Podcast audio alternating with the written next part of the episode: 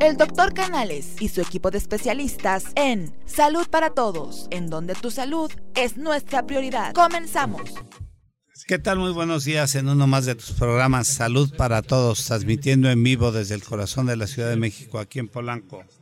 Te voy a dar las ligas para que nos puedas escuchar. Escúchanos por YouTube, por Facebook Live, en directo en Salud para Todos, también en Twitter, en arroba guion bajo Salud para Todos MX, el hashtag Salud para Todos en YouTube teléfono en cabina 5279-2272. Les habla su amigo el doctor Roberto Canales, quien es médico internista y miembro de la Asociación Americana de Endocrinología Clínica.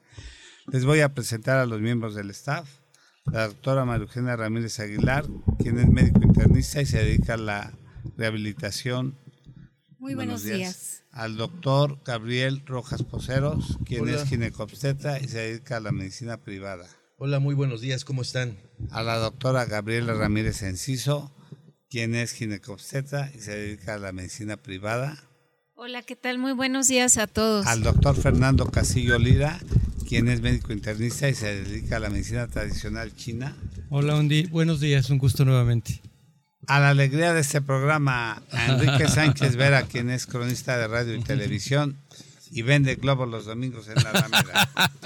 Gracias, mi querido doctor Canales. Qué bueno que ya no se te olvide lo que vendo también. Los, y también vendo tamales los domingos en el metro Chapultepec. Y hoy tenemos el privilegio también. Invitada especial, doctor. Antes de presentar a nuestra. ah, perdón, sí. Carlita. De presentar a Carla Fernanda Rojas Andrade. Hola, muy buenas tardes a todos. Gracias por Tenemos estar otro aquí. invitado foráneo. Y un invitado, Foráneo. a Elias Cabrera Pastana, que es estudiante de excelencia en el TEC de Monterrey, Campus Veracruz. Bienvenido. Hola, muy buenos días a todos. Saluda a tus Tiene beca, doctor, o sea que sí es inteligente.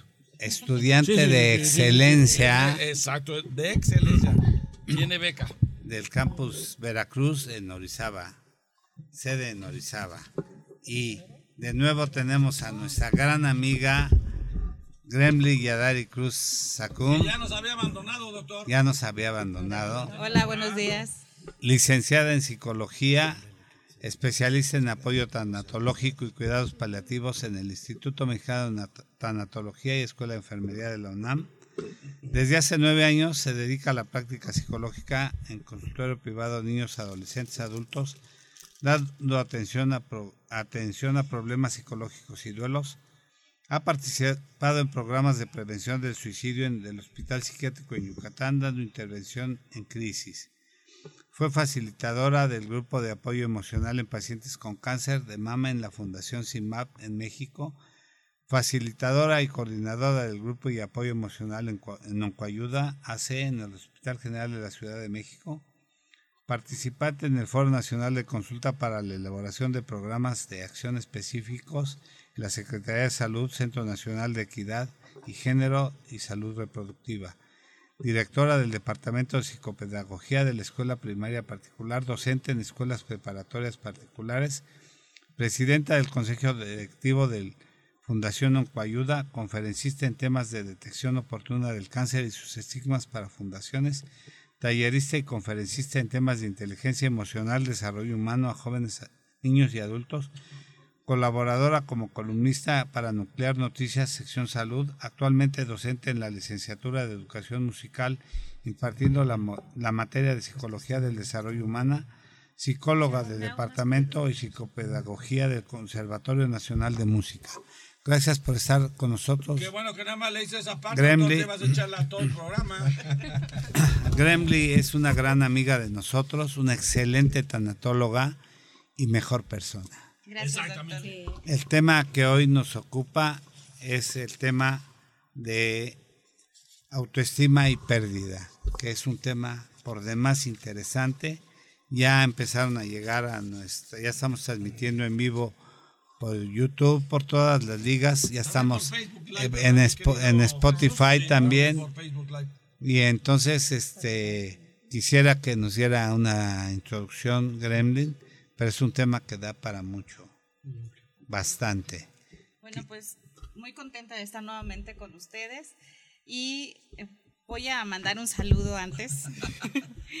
Le mando un saludo a mi hija que está en Yucatán, a Montserrat, que nos está viendo y nos está escuchando. Y este y también les manda saludos a ustedes. A ver qué nos mandas después de, allá de, de Yucatán, que hay tantas cosas tan ricas, sobre todo. Unas bolitas de tere casola, ¿no? Bueno, ahorita hacemos la La listita. pibil, ¿no? Ok, bueno, para entrar un poquito en el tema, creo que el, el- la- el tema de la autoestima es un tema que está muy rebuscado, pero que también eh, está como de moda, ¿no? Y esto se presta a que existan diferentes conceptos de lo que es verdaderamente la autoestima. Si ahorita yo les preguntara a ustedes qué es, la mayoría diría, no, pues es, aceptarme, ¿no? Quererme, conocerme. Pero de ahí, de, de esa respuesta, tomaríamos nada más que la autoestima efectivamente sí tiene que ver con el autoconocimiento, por eso es autoestima, viene de ti, de quererte y de aceptarte. Pero también, ¿cómo, ¿cómo se relaciona con las pérdidas? Cuando una persona, pérdida entendamos por ello que es todo aquello que se va, que dejamos de tener, sea material, sea una persona física, una relación amorosa, entonces pérdida es entendido como eso que dejamos de tener. Entonces, recordemos, autoestima es esta parte de conocerse y aceptarse y quererse, ¿no? Pero ahorita vamos a explicar un poquito mejor.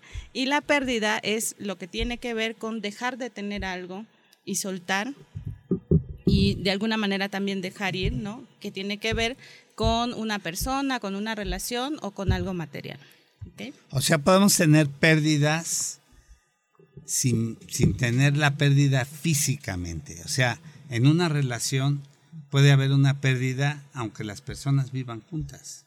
O sea, que la relación esté perdida y no tienen por qué estar siguiendo viviendo juntos. No, no se tiene que estar viviendo con sufrimiento en la relación. O sea, hay una pérdida del vínculo, de la relación, y no se tiene por qué estar sufriendo esta relación cuando se está causando daño en ella, ¿no? Por ejemplo, Carlita que ya no tiene novio. Esa es una pérdida. Sí. Dejó al novio, dejó al No, novio hombre, Carlita, Carlita porque tiene cola de novios. No, te- bueno, por eso, pero al último le dijo, no, ya no quiero nada contigo y ya es una pérdida. Entonces, lo sigue viendo porque es muy terco, pero esa es una pérdida. ¿Verdad, doctora? Es, una, es un tipo de pérdida. Bueno, pero también, ahora que hablaba el doctor del vínculo, el vínculo nosotros lo formamos desde que nacemos con la mamá y desde ahí empezamos a sentirnos aceptados y queridos y eso nos ayuda a construir una identidad cuando somos adultos y desde que somos niños, ¿no? Ah, De, de ahí parte la autoestima, de ahí parte el que nosotros sintamos que alguien nos quiere, que alguien nos acepta. Entonces, a lo largo de nuestra vida, nosotros ya tenemos como ese concepto, pero no sabemos que se llama autoestima. Ajá.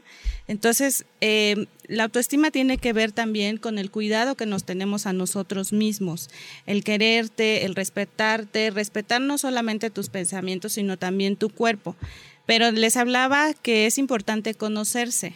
Si no te conoces, entonces, ¿qué es lo que vas a aceptar y qué es lo que vas a querer? Ajá. Y ahora que hablaba el doctor de las relaciones, bueno, cuando una persona tiene muy clara su identidad y sabe lo que vale y sabe lo que es, eh, se da esta parte de donarse al otro, de amarme y donarme al otro, pero basado no en mis vacíos, sino en lo que yo, este, lo que yo sé que soy, lo que yo sé que valgo. Ya no busco carencias que hay en mí, sino que busco, este, no busco que alguien rellene un espacio, ¿no? Sino más bien El complemento. me conozco y sé lo que quiero. Entonces, a partir de ahí, la relación que se forma, pues es una relación más estable, una relación de verdad de conocimiento y les decía, donarse al otro, de poder darle la oportunidad al otro de amarlo y de quererlo, porque yo me acepto y yo me quiero. Digo, es muy fácil decirlo, el tema Es que eso es definitivamente súper difícil, ¿no? ¿Sí? O sea, el, el buscar ese complemento sobre el saber cómo eres tú y como tú dices bien, no buscar la carencia, pero llegar a ese punto, yo creo que es muy difícil como ser humano, ¿no? Saber reconocer dónde están tus errores y no buscar es una carencia en otra persona, ¿no? Que tú tienes. Pero debe de haber un equilibrio, ¿no? Aquí nos están eh, haciendo una pregunta. Por eso tanta falla y divorcios. Por, por cierto, nos saluda a mi tocayo, el ingeniero Roberto Albornoz, esposo de, de Gremly. Saludos a nosotros. Ah, es mi, presidente del club de fans, sí. Exacto. donde, donde menciona que, que ella es una persona profesionista, pero el esposo es un alcohólico que, que la hace perder la autoestima frecuentemente, porque la minusvalía, o sea, la hace sentir menos siempre, y la acosa, la presiona y la hace sentir menos. Pero el problema yo creo que está en que ella lo permite. O sea, la gente se siente menos mientras permita que la gente la, pisotee o la sobaje, le permita lastimarla. Yo creo que tiene que, bueno, a reserva de lo que nos diga Gremlin, que la gente le permita lastimarla, pues va a seguir él abusando de ella y va a seguirle lastimando mientras ella no ponga un hasta aquí de esta relación. Yo siento que en, en muchas ocasiones los, las personas que están en ese círculo o en esa relación tóxica muchas veces no se percatan ¿no? De, de, lo que hay en su entorno y permiten y permiten porque ya su subconsciente lo hace así de, bueno, ok, esto es lo que me tocó, me aguanto, no sé, no, no sé qué nos puedas decir. Pero además el esposo es un alcohólicazo, ¿no? Sí, claro. Por eso decía que es importante conocerse, porque en cuanto tú te des ese valor y sepas quién eres y qué es lo que quieres, entonces hay cosas que no vas a permitir, como en este caso el que alguien esté abusando, te esté lastimando y que estés viviendo en una relación de conflicto constantemente donde no eres tú, no eres la persona que, que realmente quisieras ser. Inclusive ahí entra en juego tu felicidad, que la felicidad es como pues el proyecto final de todo ser humano, ¿no? Cuando le preguntas a alguien qué te gustaría en esta vida, dice, pues quiero ser feliz, ¿no? Todo lo que implique ser feliz para la persona. Cada quien tiene diferentes eh, formas de ser feliz. Entonces, cuando tú sabes que, que tienes un valor como ser humano, entonces, a partir de allí tú empiezas a, poner tus propios límites. Eh, aceptarse y conocerse no es lo mismo. Aceptarse, primero yo creo que el paso es conocerse, porque si no, ¿cómo voy a saber qué es lo que tengo que aceptar? Todos los seres humanos tenemos dos vertientes. La primera es que tenemos nuestras cualidades y nuestros defectos, ¿no? Entonces, esas cualidades y esos defectos hay que conocerlos y aceptarlos. Esos defectos son parte de ti también, y también forman parte de tu personalidad. Eso te ayuda a poder decir, bueno, no voy a ir por ahí tratando de que todo el mundo me acepte si yo no acepto también esos defectos. Por lo tanto, si yo nada más estoy buscando aceptación, pues voy a querer que todo lo que pase lo voy a aceptar, ¿no? Está bien, maltrátame, pégame, insúltame, dime, porque pues yo de alguna manera estoy obteniendo algo también a cambio y que no necesariamente es bueno. Hablamos de pérdidas y de autoestima porque cuando ocurre una pérdida de cualquier tipo, como por ejemplo ahorita decía el doctor, en una relación, este, siempre hay una afectación a la autoestima de la persona o puede haber una afectación a la, a la autoestima de la persona y se puede dar una pérdida, ¿no? Yo creo que en el ejemplo que puso el doctor Roberto, yo creo que más bien es que la, la persona se la cree y ya no, y piensa que ya no va a haber más allá de, lo que está viendo. Entonces, por eso se cae más en, el, en la relación tóxica y deben de pedir ayuda inmediatamente porque tienen valor, pueden hacer otra relación y sobre todo que, que empiezan a sentirse tan mal que empiezan a enfermarse empiezan a somatizar. a somatizar y acudir con nosotros y es cuando nos damos cuenta que el paciente, la paciente, la mayoría de las veces son mujeres, que la paciente ya no, ya no siente que vale, como tú lo comentas. Ahora, hay una cuestión importante también que es que a la mayoría de las personas nos da miedo perder. Cuando alguien, una pérdida muy significativa para la mayoría es cuando alguien se muere, ¿no? Desde que, desde que está enfermo empezamos a vivir el duelo y la separación y la pérdida y nos damos cuenta que esa persona se va a ir. Y nos resistimos tanto a que esta persona se vaya que buscamos todos los medios para que se cure, para que esté bien, para que inclusive hay casos, ustedes como médicos saben, que se buscan hasta las últimas eh, este, herramientas o, disposiciones médicas para que se prolongue la vida de una persona, aunque esto no ah, sí, aunque esto no signifique que sea bueno para esa persona, ¿no? Como por ejemplo, cuando una persona este, entra en terapia intensiva y el familiar tiene que tomar la decisión de entubarlo, entonces, este, aunque esté dos, tres, cuatro, cinco meses en, sin, sin estar en conciencia, en un estado de coma, pero la familia está aferrada a que está vivo. Desconectarlo, que es una decisión muy complicada.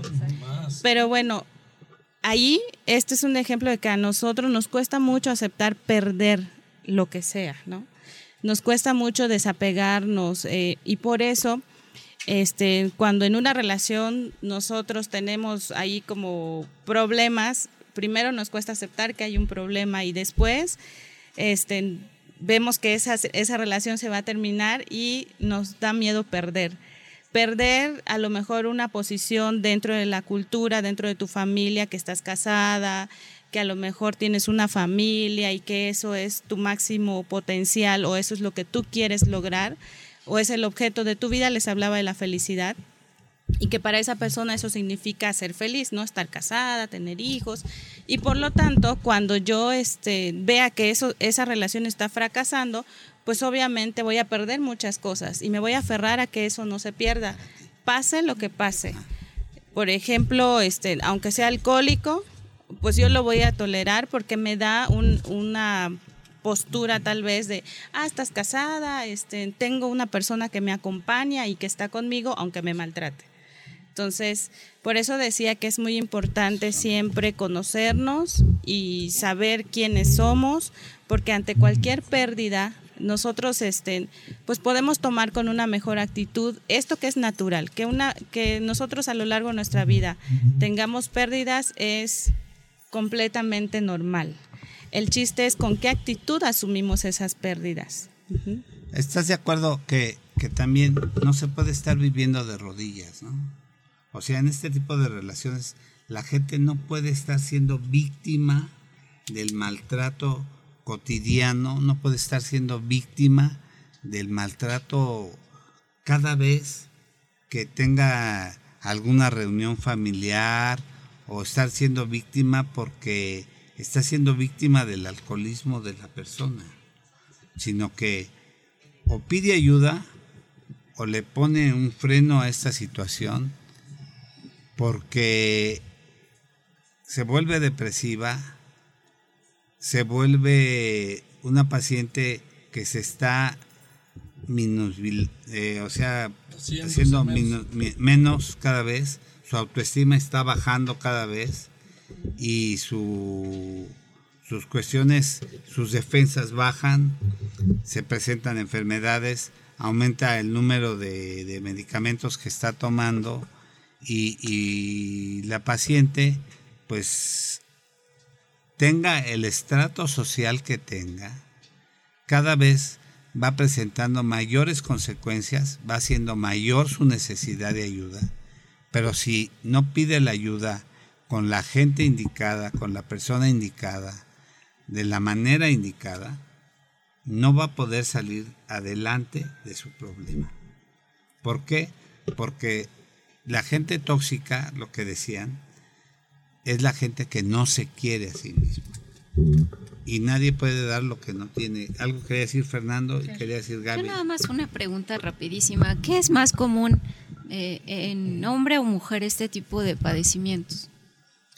En mujeres porque somos las que más hablamos, pero el hombre no está exento de padecerlas, ¿no? Y el hombre generalmente está como silenciado culturalmente no puede expresar sus sentimientos y decir lo que le, lo que le duele, no puede parecer el menos fuerte porque tiene que ser fuerte, tiene que ser proveedor, tiene que estar íntegro, ¿no? Pero la mujer es la que pide ayuda, la que llora y que está aceptado, ¿no? Eh, hasta canciones hay donde dice, dicen que los hombres no deben llorar, pero las mujeres sí.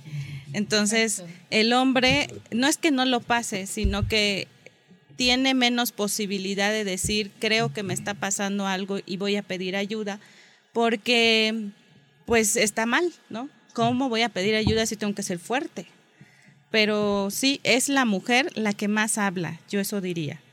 Que a la par vayan pasando lo mismo, sí, hombre y mujer. Es, cultural. Es cultural, ya es generativo. Ah, perdón, eh, nada más una pregunta muy rápida, doctora. Este, y hablaste hace mucho hace un ratito de los defectos. ¿Los defectos se pueden curar si se le puede llamar así, doctora, o no? Los defectos se pueden curar, eh, se pueden mejorar, porque pues la autoestima y su construcción no es una enfermedad, pero sí podemos eh, a través de terapia ir construyendo ese autoconocimiento para, para poder este, fortalecer ese amor que me tengo, ese, esa mm, aceptación que me doy, en lugar de estar buscando por otro lado que alguien me acepte o me dé amor. Entonces sí se puede mejorar, exacto. Este, mira, pues vamos a los saludos rápidamente. Tenemos muchísima gente. Este, primeramente tenemos a este Edith Santos, nos manda a saludar. Arnold. Saludos, Arnold. Lilian Nino, Miriam Godínez, Gerardo Bemont. Y hay dos preguntas. Este, mira, la primera dice que cómo te puedes este, separar o dejar ir a alguien que todo el mundo te dice ya déjalo ir. Preguntan. Y la otra pregunta Arcelia dice que si las mascotas te ayudan a superar esa pérdida. Esas dos preguntas. La pérdida de una relación, una persona. Todas las pérdidas. Sí, todas las pérdidas. Bueno, la primera es que cómo le puedes hacer para soltar o para dejar ir.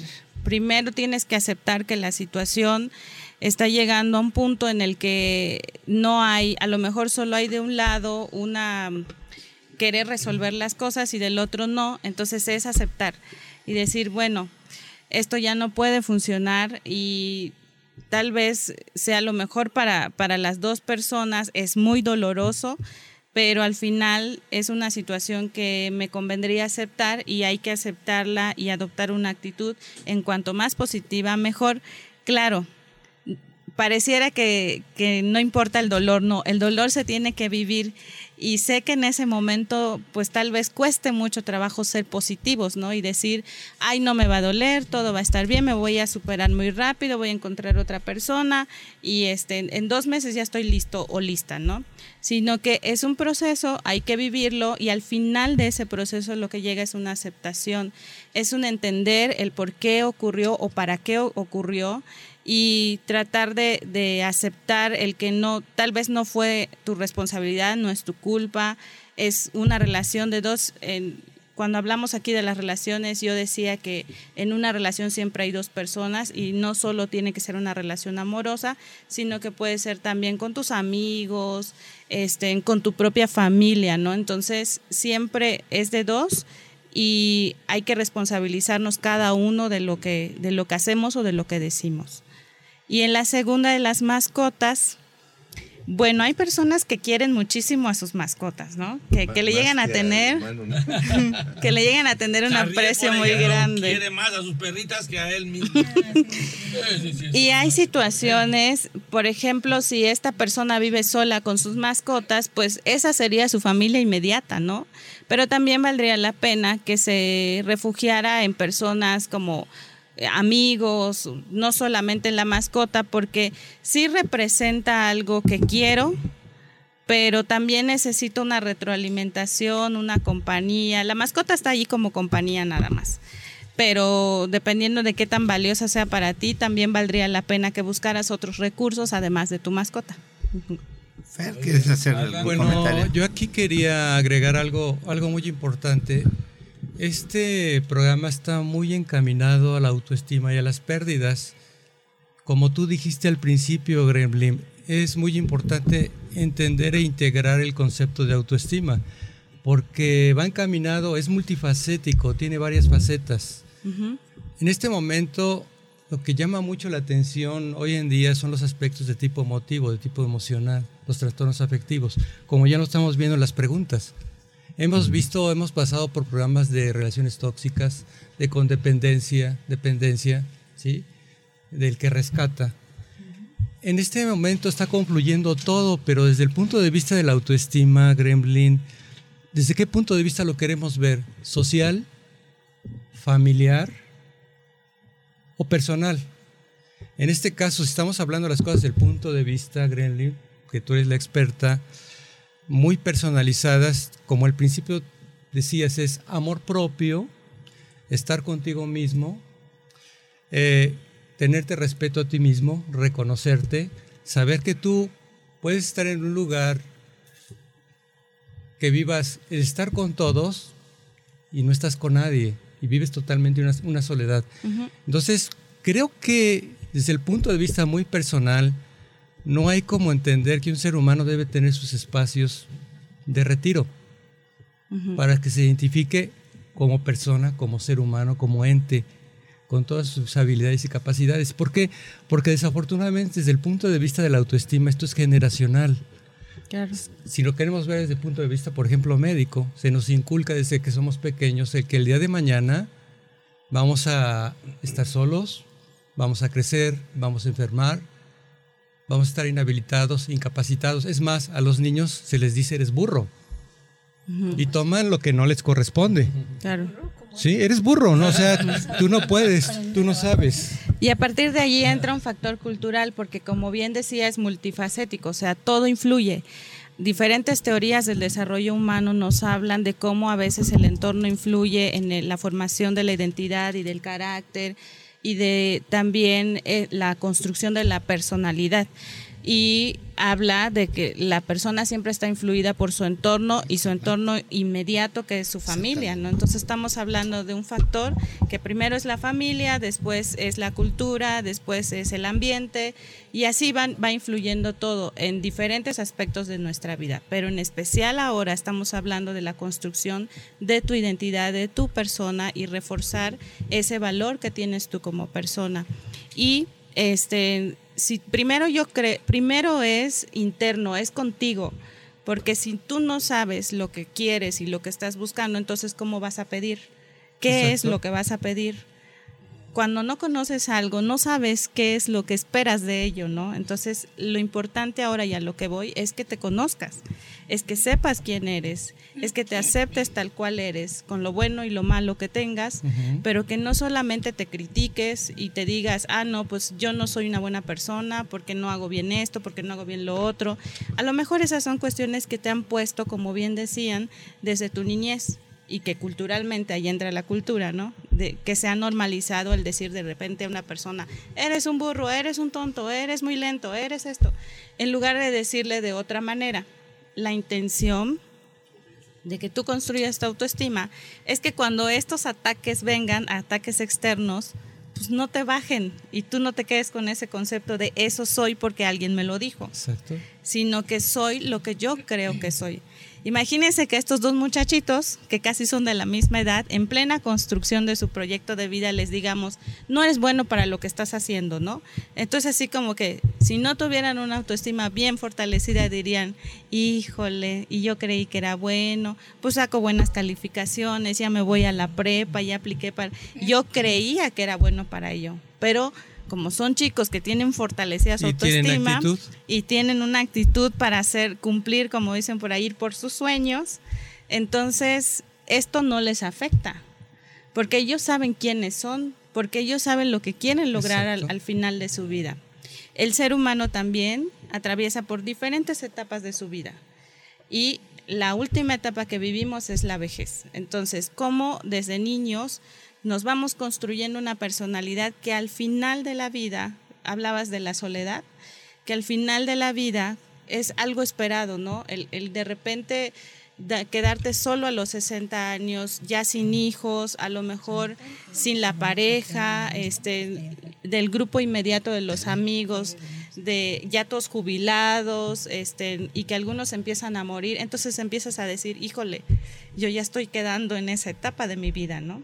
Entonces así nos vamos identificando. Ellos ahorita están apenas en su adolescencia y nosotros que estamos aquí habemos adultos jóvenes, adultos intermedios, adultos maduros. Y por eso es importante el cultivar todos los parámetros emocionales desde que somos pequeños.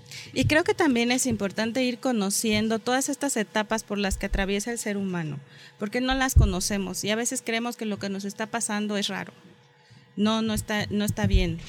Y, que, y nos comparamos con los demás y decimos, por ejemplo, con los chavos del, del conservatorio, de repente me pasa que la carrera es muy larga, y que ellos siempre se comparan a la edad que tienen de veintitantos años con los que no están estudiando música, ¿no? Y dicen, no, es que mis amigos de esta edad ya tienen esto, ya tienen trabajo, ya tienen carro, y yo todavía estoy, soy un estudiante. Entonces le digo, mira, eres un joven y de acuerdo a la etapa que estás viviendo, esto es lo que deberías vivir. Sin embargo, hay otros factores externos que modifican esto, como por ejemplo el que tú estás estudiando otra carrera. Entonces tienes que contemplar eso, ¿no? Tienes, esa es parte de, de tu gusto, de tu personalidad, de lo que elegiste estudiar. Entonces hay que considerarlo y no compararte con el otro. Es tu tiempo y es tu espacio. Claro. Y de mucho valor y respeto. Vamos a, a darle la palabra a Carlita, pero a saludar a nuestra representante Tere de Amson que trajo unos bocadillos porque el, sábado es cumpleaños de, de la doctora Maru. y Doctora trajo- Maru, muchas felicidades. trajo- vamos a darle un aplauso a la doctora Maru y, Gremlin le trajo sus flores también a Maru. Gracias, Tere, muchas gracias. Y ayer justamente yo tuve la oportunidad de platicar con Carlita y le decía, nosotros no podemos cambiar el pensar de las gentes, pero nosotros sí podemos cambiar nuestro pensar, nuestra actitud, porque hace nueve meses que perdieron a su abuelo, hace nueve meses ya. Sí, ya. Pero Carlita aún lo, lo, lo sufre todos los días y le dije, tú ya no puedes regresar a tu abuelo, pero sí puedes aceptar esto y tienes que cambiar tu actitud. Eh, eh, O sea, la aceptación, lo que decía Gremlin, tenemos que cambiar nuestra forma de pensar. Porque es muy difícil a veces, pero si no aterrizamos o cerramos esos círculos, a mí me costó mucho trabajo porque yo no quise aceptar ayuda al principio. Recién falleció mi esposa. Gremlin vino a los tres meses, hizo un programa. Inicié el programa de tanatología y no pude continuar porque me puse a llorar. Y, y continuaron el programa ellos porque yo ya no pude hablar. Entonces, es como esta persona que tiene a su alcohólico, a lo mejor no va a hacer que él cambie, no va a hacer que él deje de tomar, pero ella sí puede cambiar su actitud, puede cambiar su forma de pensar y dejar a su alcohólico. El alcohólico, él, él no va a dejar de tomar o no va a dejar de hacer daño, pero ella sí puede alejarse de la contaminación que le está causando a su hija y a ella y, y alejarse de ese núcleo de contaminación que le está creando. El micrófono es tuyo, Carlita. Sí, por ejemplo, decía la doctora que hay muchos comentarios negativos que nos llegan, ¿no? Y nos afectan emocionalmente, ¿no? Acércate más. Eh, pero bueno, a mí, en lo personal, lo de mi abuelo eh, ya pasó hace mucho tiempo, ya lo acepté. Yo dije, fui con la, con la hija del doctor Canales que me ha ayudado mucho. Entonces, este, ya platiqué muchas cosas que no sabía antes, ¿no? De la tanatología. Eh, Entonces eso me ha ayudado a entender y a comprender que es algo natural, ¿no? Como dice usted, es algo que tiene que pasar en algún momento, una pérdida. eh, es, por más dura que sea, tienes que aceptarla, porque si no, ni, ni yo estoy bien, ni la persona que a lo mejor me está viendo desde donde sea, está bien, ¿no? Este, Entonces yo creo que lo de mi abuelo no, es que no me siga afectando, claro que siempre va a haber el dolor y, y las ganas de verlo otra vez, ¿no? Sí. Pero eh, yo creo que llegué a un punto en el que dije, ya acepté que él se fue, ¿no?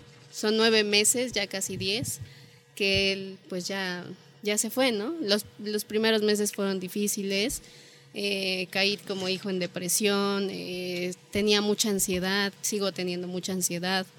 Entonces, este, el factor ahorita es, es, no son los comentarios que me lleguen negativos de mí, sino más bien lo que yo piense de mí, ¿no?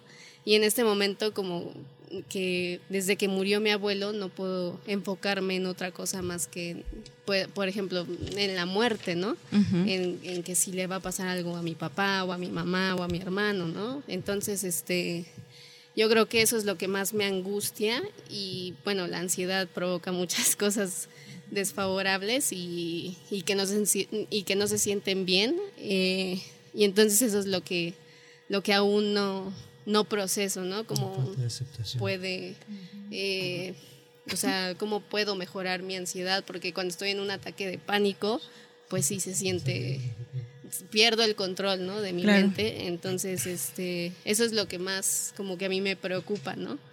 El, no sé que alguien más el que alguien más se vaya porque claro tú ya viviste la primera experiencia y ya sabes lo que se siente y entonces eso mismo te genera esa angustia y esa ansiedad de y si le pasa a alguien más que yo quiero no va a ser tan fácil para mí y entonces va a ser como agregarle un poco más a mi saquito del dolor, ¿no? Pero este ahorita tú ya lo estás trabajando y eso te va a ayudar a que vayas pasando tus etapas de duelo. Las etapas de duelo muchas personas el dolor siempre lo evitamos y lo tratamos de evitar porque duele. Entonces, aceptar y decir, ok, este es mi proceso y lo tengo que vivir. Ahorita tal vez estoy en la parte en la que me da miedo y hago pactos de, por favor, no te vayas a llevar a mi papá o a mi mamá, Diosito, o, o en la creencia que yo tenga, ¿no? Porque si no voy a sufrir más y te prometo ser mejor persona. Entonces, cada uno va atravesando esas etapas que al final te llevan a continuar con tu vida pero no es que ya no, ya no tengas presente a esa persona, sino más bien continúas con tu vida a pesar de su partida. Y el temor que tienes ahorita es porque amas a tu familia, porque tienes miedo a volver a vivir el dolor de que se siente perder a alguien querido. Y eso, poquito a poquito, en cuanto tú vayas teniendo conciencia de, de tu presente, la ansiedad es mucho vivir en el pasado o en el futuro, en lo que pueda pasar más adelante. En cuanto tú vayas teniendo la conciencia de tu presente, te va a ayudar a que tú vayas aceptando eso que hoy estás viviendo, hoy. Hace rato hablaban de los alcohólicos y hay una mm, como una, no sé cómo llamarle, ajá, que ellos tienen en el que dicen solo por hoy, ¿no? Cuando tú eres consciente de que tienes que vivir tu día a día, te enfocas en ello. Hoy me tocó ir a la radio, estoy con mi papá, lo estoy acompañando, está él conmigo, mañana no sé qué va a pasar, pero no lo voy a pensar, no voy a pensar en el futuro. Me voy a encargar y centrar inclusive de vivir el dolor que estoy viviendo ahora de despedir a mi abuelo, que eso me va a llevar a una aceptación. Y entonces a la resiliencia, la resiliencia es cuando tú puedes continuar, como decía el doctor, yo me dolía, pero ahora entendí que estoy continuando con mi vida, con mi trabajo, con mis proyectos, a pesar de la pérdida. Eso no quiere decir que yo haya dejado de querer a la persona o que la haya olvidado, sino que ahí está, pero le sigo teniendo ese cariño, pero ya no estoy aferrado a su presencia física, ¿ok? Entonces intenta vivir tu presente, inclusive tu presente que significa el vivir tu etapa de duelo. Una pregunta rapidísima. ¿Hasta qué punto es normal vivir ese duelo, lo que ella está pasando? ¿Cuántos meses o hasta qué punto eso es normal? Para cada persona hay un tiempo. Todos reaccionamos de manera diferente y también todos somos resilientes de diferente manera, ¿no? Unos más inmediatos que otros. Pero todos tenemos siempre una, un proceso y una etapa no hay algo fijado y, que en dos meses ya vas a estar bien, pero sin embargo sí hay como un tiempo estimado en el que no puede pasar más de tres años, por ejemplo, y que siga atorado en lo mismo porque ahí, o, por ejemplo, sí, y se llaman duelos patológicos, ¿no? Ya es algo que no solamente es el proceso del duelo estancado, sino que también el cuerpo físico empieza a reaccionar y a somatizar. Viene una depresión, vienen cuestiones este, también digestivas, o sea, empiezas a tener otro tipo de problemas que te están diciendo y un, un miedo a la muerte excesivo que ya no te permite continuar con tu vida, ¿no? Ahí en ese punto ya es un duelo patológico.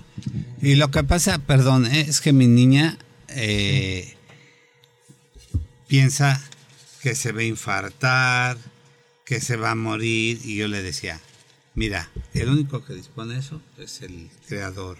No pienses en eso, tienes que cambiar tu modo de pensar, tu actitud. Es muy importante que dejes de pensar eso, porque ayer que le chequé todas sus constantes vitales estaban bien, pero ella llegó en un estado como si, si hubiera llegado bebida, toda mareada, apenas si pudiera caminar. Ah, yo creo muy que... mal, en muy malas condiciones. Entonces, la traía la mamá y la tía angustiadísimas. Le dije, no puedes poner en jaque a tu, a tu mami porque tu mami está enferma. Se va a enfermar más. Tienes que cambiar tu actitud, pero todo depende de ti. Cambiar en ti muchas cosas. Que bueno, ahorita te, te, comento qué es eso. Y, y, también preguntan mucho antes de que... Las preguntas que tienes ahí, Doc. No, pues lo que más preguntan es que dónde se encuentra Gremlin, porque Ah, están preguntando mucho dónde la pueden encontrar para las para sí. sus consultas, porque Bueno, ya- les paso mi teléfono 55 44 84 23 04. Y si no alcanzaste a escribirlo, lo ponemos en un mensaje allí en donde estás viendo la transmisión para que puedas tener contacto conmigo y pongo allí mis datos también. a ver, Porque luego dicen que lo diga más lento porque no, no alcanzamos a A ver. escribir, ¿no? teléfono de Gremlin, ¿cuál es? 55 44 84 55 23. 44 84 ajá 2304. 2304. Así Ok, es. Ya está bien. Doctora, ¿alguien se puede enfermar de tristeza? ¿Sí? ¿Qué síntomas se presentan y se, cómo se, se pueden diferenciar entre tristeza y depresión? Ok. La tristeza es un periodo en el que tú, pues sí estás llorando, pero la depresión tiene que ver más con un estado ya físico o fisiológico en el que empiezas a tener ya no solo el llanto, sino que también la ansiedad, la angustia, ya no puedes hacer tu vida normal, estás pasando por eh, una situación en la que ya inclusive ni te quieres bañar, levantarte de la cama, no quieres comer, como si tu mundo no existiera afuera, no quieres tener contacto con nadie y pues obviamente tu cuerpo... Entonces, este, está triste porque no te, Voy a estar yo triste. no te bañaste. Tristeza nada más es este un periodo que es que pasa, ¿no? Y que te puedes distraer con algo o con una plática con alguien y se te pasa. La depresión tiene ya un alcance mayor en el que tiene involucra una parte fisiológica. Bueno, aquí es que aquí hay diferentes, bueno, hay varios puntos. En este caso, la situación que está viviendo, la pérdida de su abuelito, tenemos que entender. Pero ya la va a tener es- Gremlin sí, y creo- la va a ayudar sí, muchísimo. Creo que lo importante de esto, toda situación que vivimos en tiempo determinado, una experiencia desagradable, se puede convertir en algo tan agradable porque Gremlin, ¿cómo los podrías traducir esto? Toda pérdida se traduce en una ganancia y esa ganancia va a depender, como el término lo indica, en el título del programa. En este caso que estabas comentando de la- la, eh, cómo se presentó sintomáticamente. O sea, nosotros como médicos entendemos el concepto de que una persona que tiene pérdidas, tarde o temprano, si no las acepta y está en el proceso del duelo, te va a conllevar mucho a ansiedad, a depresión. trastornos afectivos, trastornos del estado de ánimo. ¿Y eso qué quiere decir? Que tienes que cultivar tu autoestima, tu amor propio, que tienes que estabilizarte emocionalmente. Así es. Y tienes que entender que lo que está pasando es un proceso transitorio, que el día de mañana te va a dar crecimiento, te va a dar desarrollo, porque en la vida nada es estático, todo es dinámico y siempre tiene un, un, un punto de referencia, un punto de partida, acción, reacción, lo de arriba es abajo, lo de adentro es afuera.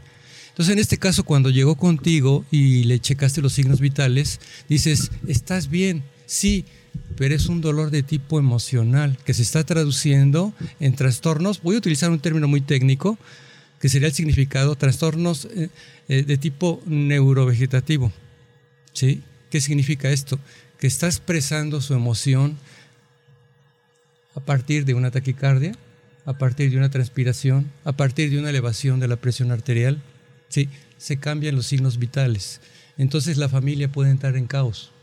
Entonces, ¿qué es la intención y qué es lo importante? Ver por el momento que está pasando esa persona y siempre acompañarla. Entonces, Gremlin, ¿cómo lo podrías traducir que esa pérdida nos va a dar una ganancia?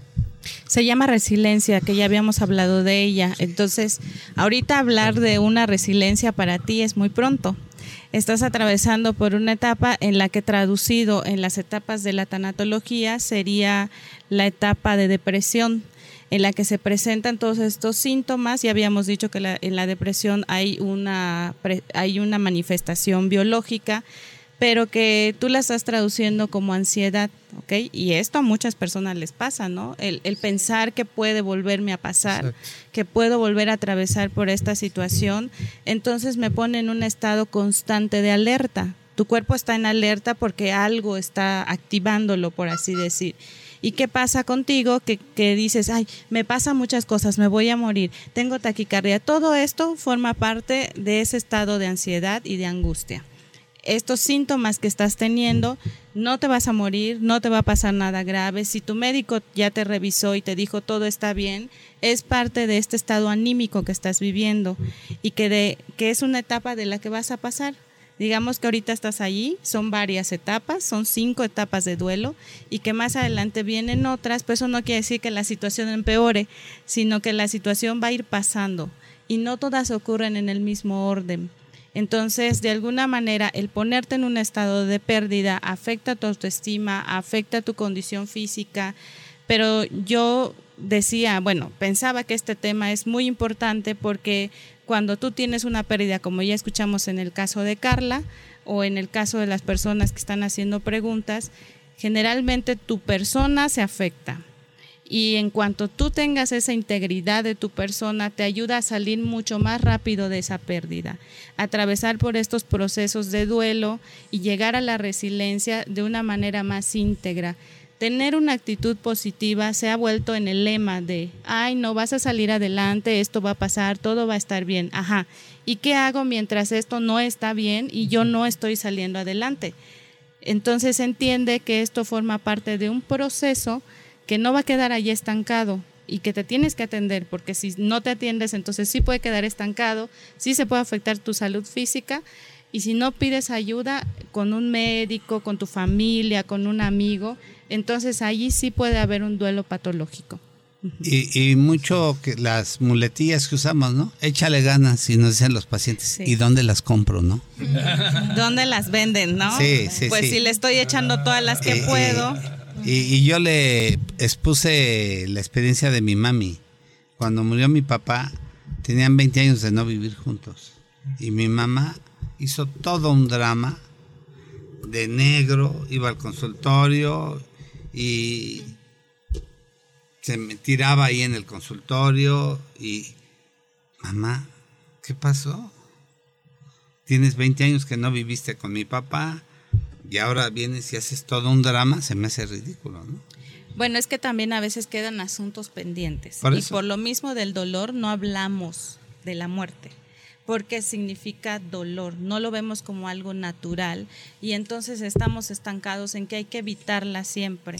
El que tú puedas ser eh, consciente de que naciste y, en, y te vas a morir, que es lo más este, seguro que tenemos todo ser humano, Entonces, no es que tengas que estar sentado esperando a ver en qué momento va a llegar, sino que tú entiendas que es un proceso natural del cuerpo como la enfermedad, como el estar contentos, como el que tengas algo que hacer para, no sé, quieres estudiar, quieres tener una carrera, te quieres casar, es algo natural, es tu proceso de vida.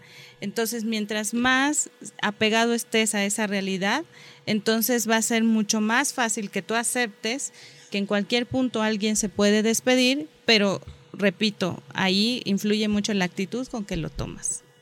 Sí, y, y en este caso, pues mi papá en vida la hizo sufrir mucho, le dije, ahora de muerto no quiero que la siga haciendo sufrir, ¿no?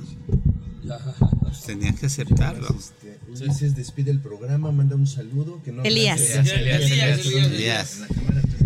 Pues este, qué bueno que hayan escuchado este programa. La verdad es, estoy muy contento de estar aquí alrededor de especialistas que la verdad dan puntos de vista que pueden ayudar a la gente a mejorar, a conocerse ellos mismos y para poder no solamente estar feliz con ellos mismos, sino con las personas que los rodean, porque también afectan a las demás personas.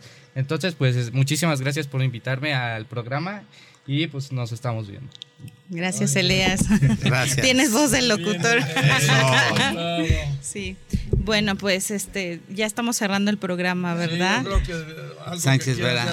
Lo, lo más Cierre. importante, Grelvin, para ti, de lo que te llevas de este programa. Lo más importante es, insisto, Bueno, esa parte de flores, aparte del detalle del doctor Canales, eh, que construye mi autoestima, este, es esto, conócete, acéptate como eres, quiérete como eres. Ahí están mis flores. Ay, no, Muchas gracias, viendo. gracias, muchas gracias. Qué hermosas Aquí están. Nada más que con- para que no le vaya a mojar el doctor. No, no está bien. Pero bueno, hablando de la autoestima, ¿no? El que alguien te quiera, primero eh, es quién eres tú, cómo te presentas a los demás y los demás solo te van a dar lo que tú proyectas. Entonces, cuando no, no buscas vacíos en los demás, vacíos tuyos en los demás, ahí hay una buena construcción, hay que conocerse, hay que aceptarse, hay que quererse y hay que aceptar también las situaciones de la vida que estamos atravesando, ¿no? Hay que entenderlas como ese proceso natural de todo ser humano, que son dolorosas, pero que en ese momento de dolor, acércate a quien de verdad te quiere, a quien de verdad está contigo y de verdad te llena, pero no de una manera enferma, sino de una manera sana. Muy bien. Pues muchas gracias, mi querida doctora Gremley, que siempre está aquí con nosotros y ya ha sido un programa muy interesante. Ay, repite la doctora para por si les quedó algo, pero vamos a ver cuál es el tema de la próxima semana. Así es que yo creo que vamos a ver qué es lo que hacemos, pero bueno, de que va a ser muy interesante lo va a hacer. Gracias, doctora, por estar aquí. Gracias, doctor Canales, el capitán en jefe aquí de la, de la nave esta de Salud para Todos. Mi querida Maru, que lleva también las relaciones de este programa. Y felicidades. Y por felicidades. cumpleaños. A mi querida Maru, que el próximo sábado es su cumpleaños, le pueden hacer llegar sus regalos allá a su casa. Y o al consultorio. O al consultorio. Mi querido doctor Gabriel Rojas Poceros, que es un excelente amigo y que hoy trajo además marca personal con Carlita. Carlita, que además muy bien, que se echó un buen rollo. Mi querido Elías, que también otro muchacho que tiene voz, como dice, de locu tiene voz de locutor. Es un chico con autoestima. Exactamente. Mi querida doctora Gabriela Ramírez Enciso. Ay, gracias. Gracias, mi querida doctora. Y gracias, mi querido Fernando favor. Castillo Gracias, Lira, gracias. como siempre. Gracias. Y sobre todo a mi querido Jesús y a mi querida Sai, que siempre están muy eh, pendientes de la producción de este programa. Acuérdense que estamos en YouTube, estamos en Facebook Live y nos estamos Y en viendo toda- Spotify. y en Spotify, que también ya estamos en, y en Instagram. Instagram. O sea, ya estamos en todas las plataformas. O sea que cada estamos creciendo gracias a ustedes, así es que se los agradecemos y, y nos, Vera. es- nos escuchamos la próxima semana y por lo pronto que tengan un excelente miércoles. Hasta la próxima. Y un mejor fin de semana.